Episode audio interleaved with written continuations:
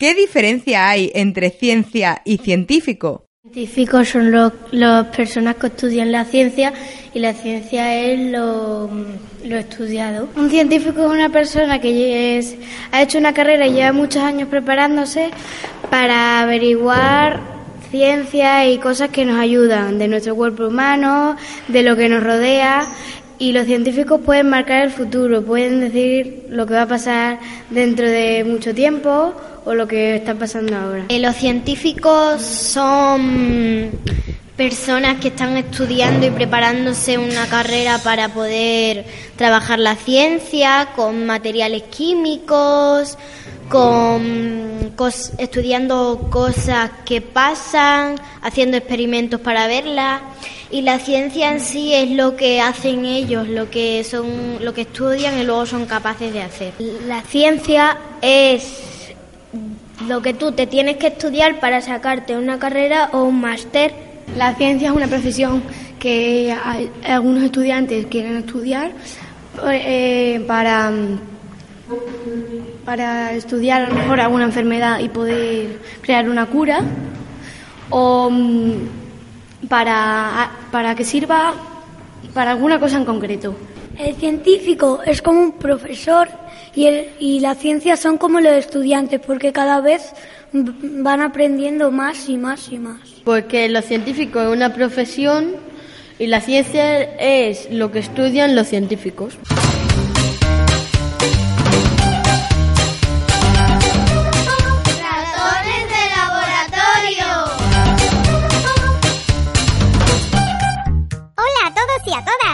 Nombre es Chispa y os doy la bienvenida a Ratones de Laboratorio, un programa con el que hacemos la ciencia mucho más divertida.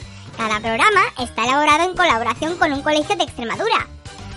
Acaba de llegar mi compañero de laboratorio. Hola, Braulio. Hola, Chispa. Y por supuesto, hola a todos nuestros oyentes. ¿Qué pasa? ¿Hacemos ciencia ya? Estoy ansioso por mostrar todo lo que estos niños y niñas de Extremadura han aprendido. Espera, espera, Braulio. Deja de frotarte las patitas. Primero vamos a informar sobre qué hablamos hoy. Es verdad, es verdad. Tengo tantas ganas de aprender que se me rizan los bigotes. Braulio, es que está siempre igual, ¿eh?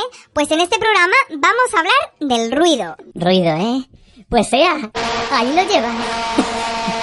para, Braulio, para. Hablaremos del ruido, pero de una manera científica. Ya sabes los objetivos de nuestro programa. Ah, muy bien. Así conoceremos si realmente el ruido contamina, cómo podemos medirlo y demás. Me encanta. Empecemos, empecemos. Esa es la. En esta ocasión nos vamos con los chicos y chicas del colegio. Colegio Giner de los Ríos. Buenos días, estamos en el laboratorio del Colegio Giner de los Ríos de Cáceres y somos los alumnos de quinto y sexto de educación primaria y venimos a hablaros sobre la contaminación acústica. Queremos hablar sobre los temas de contaminación acústica, como en las obras que producen mucho ruido, que puede molestar a la sociedad y producir problemas. Encima ahora aquí en Cáceres, que acabamos de la feria, pues supone mucho trabajo para nosotros. Y los problemas de sonido en las clases también contaminan. Yo estoy de acuerdo con mi compañera en el tema de las ferias porque ahora la gente va por, va por las noches a la feria, bueno, iba eh, por las noches a la feria y a lo mejor le podía provocar eh, problemas cardiovasculares, falta de sueño. Yo estoy de acuerdo con mi compañera sobre el tema escolar de arrastramiento de sillas y mesas porque eso puede causar eh, problemas de concentración. Eh, también hay problemas en las discotecas que no solo tienen que mirar por la diversión de las personas que están allí, sino por la por la eh, por los problemas que causan a, todos los que están alrededor. También puede ser muchos problemas como cansancio, eh, fatiga, insomnio, falta de sueño y luego te quedan también como un pitido en los oídos después de escuchar tanta música alta. Eh, también, por ejemplo, si tú eres camarero de, una discoteca, a lo mejor cuando vayas ya a tu casa y te quieras ir a dormir, a lo mejor no puedes dormir, tienes falta de sueño, en fin, esas cosas. Y mm, si eres un profesor, por ejemplo, estás en clase dando a los alumnos y ellos hablan muy alto, entonces no puedes explicar y te vas a casa con dolor de cabeza. Los problemas de insomnio suelen estar relacionados con la música alta de la noche anterior. Eh, eh, también no solo porque nos produza, produzcan problemas de cardiovasculares o insomnio, sino si estamos nosotros, eh, que somos estudiantes, trabajando, por el tema de las obras no podemos atender bien o no escuchamos eh, cuando estamos haciendo audiciones y también cuando el tráfico que tendrían que, evitar, aunque haya mucho tráfico, tendrían que evitar dar pitidos porque todos están deseando llegar antes pero no es problema de cada uno que haya un atasco. También podríamos nosotros solucionarlo en caso de que estamos en clase y podemos no hablar tan alto para que podamos estar todos más tranquilos y nos concentremos en lo que estamos haciendo. Reducir las horas, las horas de horas en siesta, sobre todo porque hay muchos bebés recién nacidos, les afecta mucho y hay gente que trabaja toda la noche y también causa sueño. Yo creo que, por ejemplo, los trabajadores que trabajan en las tiendas de alrededor del colegio deberían eh, salir un poquito más tarde para que no se juntara el tráfico con la salida de los, de los alumnos y también la, salida de los trabajadores. Y en esos motivos yo personalmente eh, dejaría que los trabajadores salieran a las dos y media en vez de las dos. Yo estoy de acuerdo con mis compañeros y también podríamos ayudar en, por ejemplo, en los parques. Los niños se tiran jugando hasta muy tarde y los que viven alrededor pues no pueden dormir bien. Yo estoy de acuerdo con mi, bueno, eh, creo que los alumnos deberían evitar arrastrar mesas y sillas durante las horas de los exámenes para así no molestar a nuestros compañeros o a las clases de alrededor. Bueno, pues a la conclusión que hemos llegado es que todos tenemos que colaborar no solo por lo que, no, lo que nos divierte o nos afecta a nosotros, sino también por lo que tenemos alrededor e intentar mejorar eh, todo lo que hemos dicho, tanto nosotros como los demás. Vamos con la batería de preguntas. Ponemos a prueba a nuestros pequeños científicos.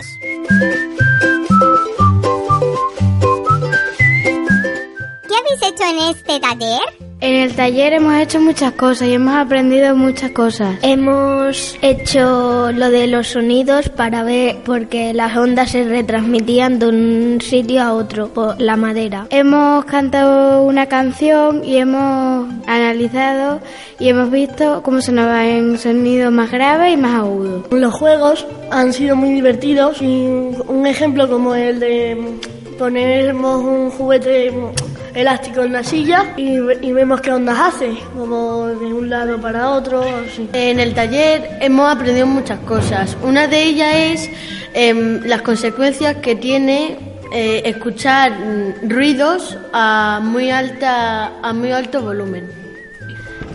Hemos hecho muchos experimentos y me, y me ha encantado porque me he divertido mucho. También hemos He hecho experimentos que a mí nunca se me habían ocurrido, como por ejemplo utilizar los juguetes estos elásticos para verlos cómo se mueven. Nos, nos han hecho un PowerPoint diciendo las cosas, las consecuencias que tiene escuchar unos sonidos muy altos. También hemos hecho un montón de experimentos para ver cómo, mm, cómo transmiten las ondas de algunos objetos. En el proyecto hemos aprendido distintas cosas. Una de las cosas es que el sonido puede llegar a hacer vibrar distintas cosas y romperlas. ¿El ruido contamina o solo contamina el humo de los coches? Explicadnos por qué os han dicho que el ruido contamina. El ruido sí contamina porque a veces suena muy alto y, nos molesta los oídos. Sí contamina porque cuando escuchas algo muy alto te los oídos empiezan a escuchar cosas y luego tienes pitidos en los oídos. El ruido sí contamina ya que cuando respiras humo, mm, después mm, tienes los pulmones mal. El ruido también contamina. Eh, por ejemplo, una de las cosas cuando es el ferial, em, nosotros llegamos allí y allí tienen montadas un montón de cosas que no tienen montadas durante todo el año. Allí es un hábitat, eso es un hábitat y cuando lo montan y ponen mucha música demasiado alta y demasiado gente, el hábitat se va contaminando. Y cuando escuchas el ruido, después tienes varios síntomas. Puedes perder audición, puedes que te piten después los oídos. Podemos tener dolores de cabeza, luego podemos nos puede retumbar la cabeza, como seguir escuchando el ruido durante mucho tiempo, aunque luego dentro de un tiempo ya se pasa. Cuando hace mucho ruido, muy fuerte, cuando te molesta, pues puedes tener varias consecuencias, como quedarte sin tímpano. Pues porque, por ejemplo, si tú chillas muy fuerte, lo mismo, que ella no lo ve, pero lo siente. Los ruidos sí contaminan porque, aunque tú no lo veas, ellos contaminan. Em, el ruido sí contamina porque, por ejemplo, cuando tú escuchas el volumen muy alto y varias veces, el tímpano tal vez se pueda romper y te quedes sordo. ¿Que contamina el ruido? Mm, pues mm, poniéndote en mal estado, no, no tienes bienestar, estás cansado, tienes ganas de irte a la cama y no tienes ganas de hacer nada. ¿Qué es para vosotros el sonido? El sonido es algo que te gusta escuchar y es... El sonido es cuando tú vas a algún concierto o algo, el sonido que hacen pues te gusta. El sonido es algo que te gusta y que tú controlas. Tú el sonido eh, lo estás escuchando porque tú quieres y lo estás escuchando durante un rato según tú quieras. Y los sonidos son los que a ti te gustan y lo pones muchas veces, pero teniendo en cuenta que los tienes que poner bajitos para que no te hagan daño. El sonido es algo que a ti te gusta y lo puedes controlar.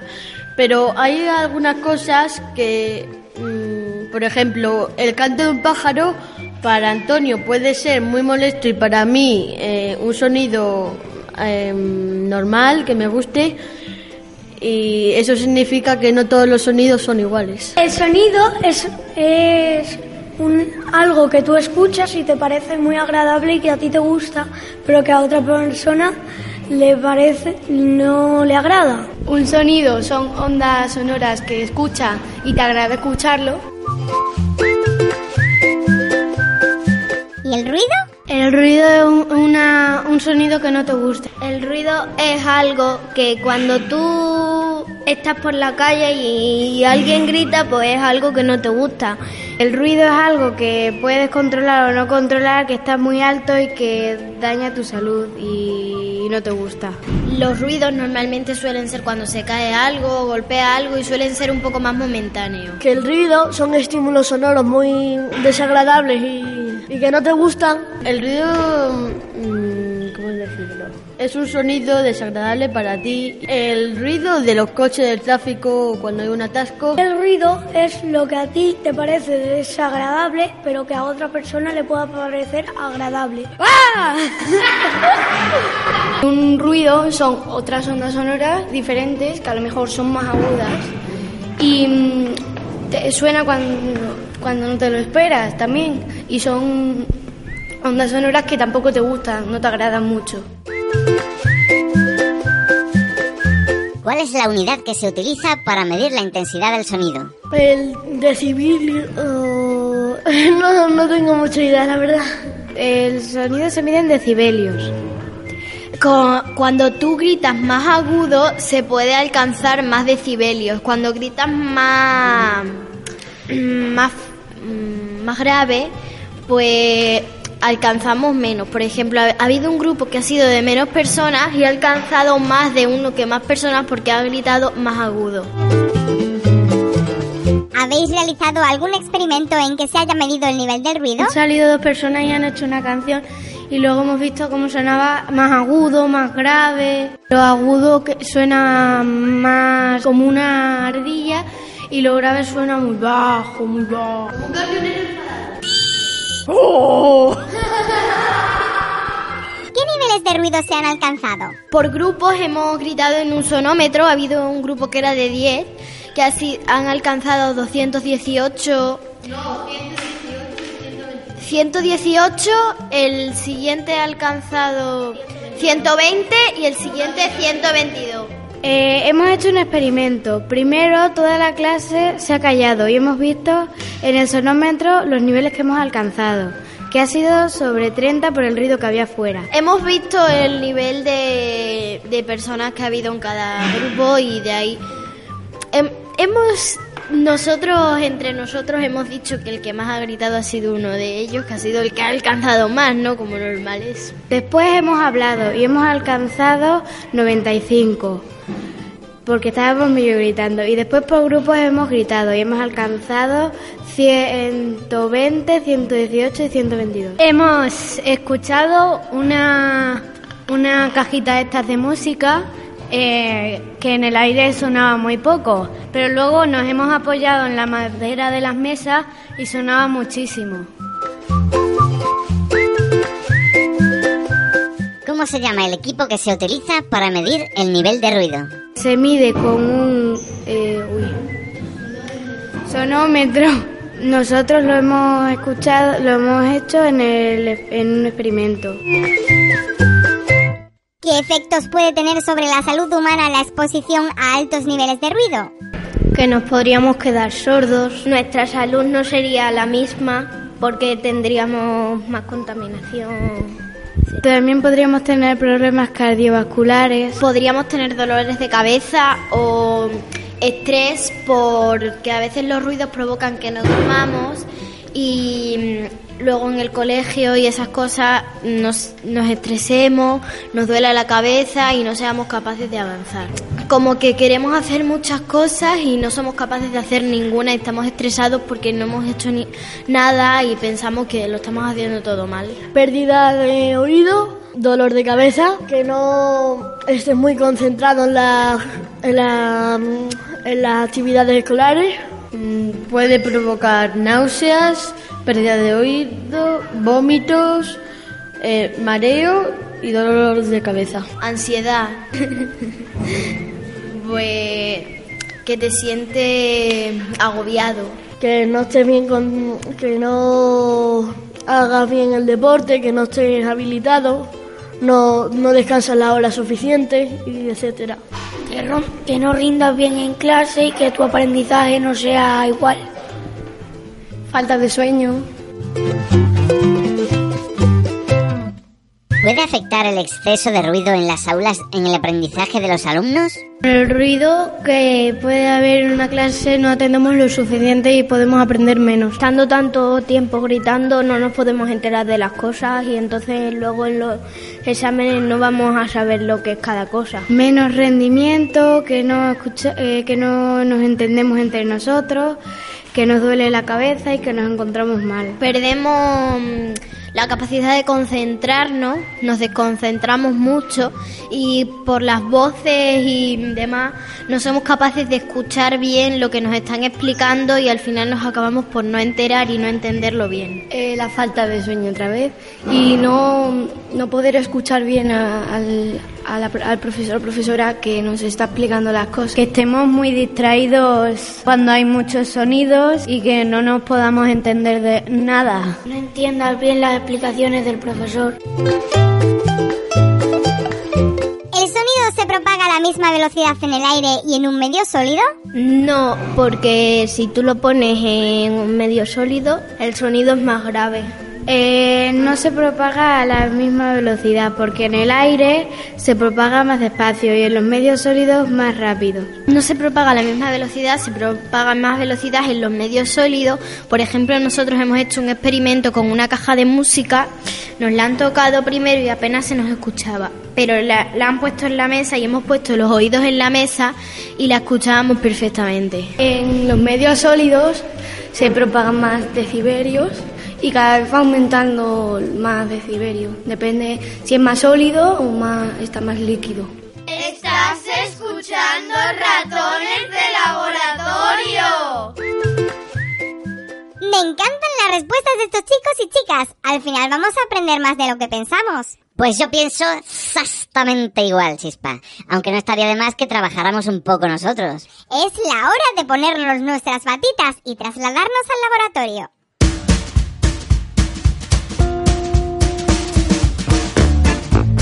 Las respuestas de los científicos. En este taller hemos explicado en qué consiste la contaminación acústica y sus efectos sobre la salud de los seres humanos. También hemos realizado experimentos relacionados con el sonido, sus efectos sobre la salud y su propagación en diferentes medios. Al igual que el humo de los coches, el ruido también puede considerarse como un contaminante, porque cuando las personas están sometidas a elevados niveles de ruido, se puede ver afectada su salud. El sonido es un fenómeno físico percibido por el oído. En concreto, es una onda mecánica de presión que se transmite a través de un medio. Se considera como ruido a todo sonido que resulta molesto o desagradable por su intensidad u otras características. La unidad que se utiliza para medir la intensidad del sonido es el decibelio.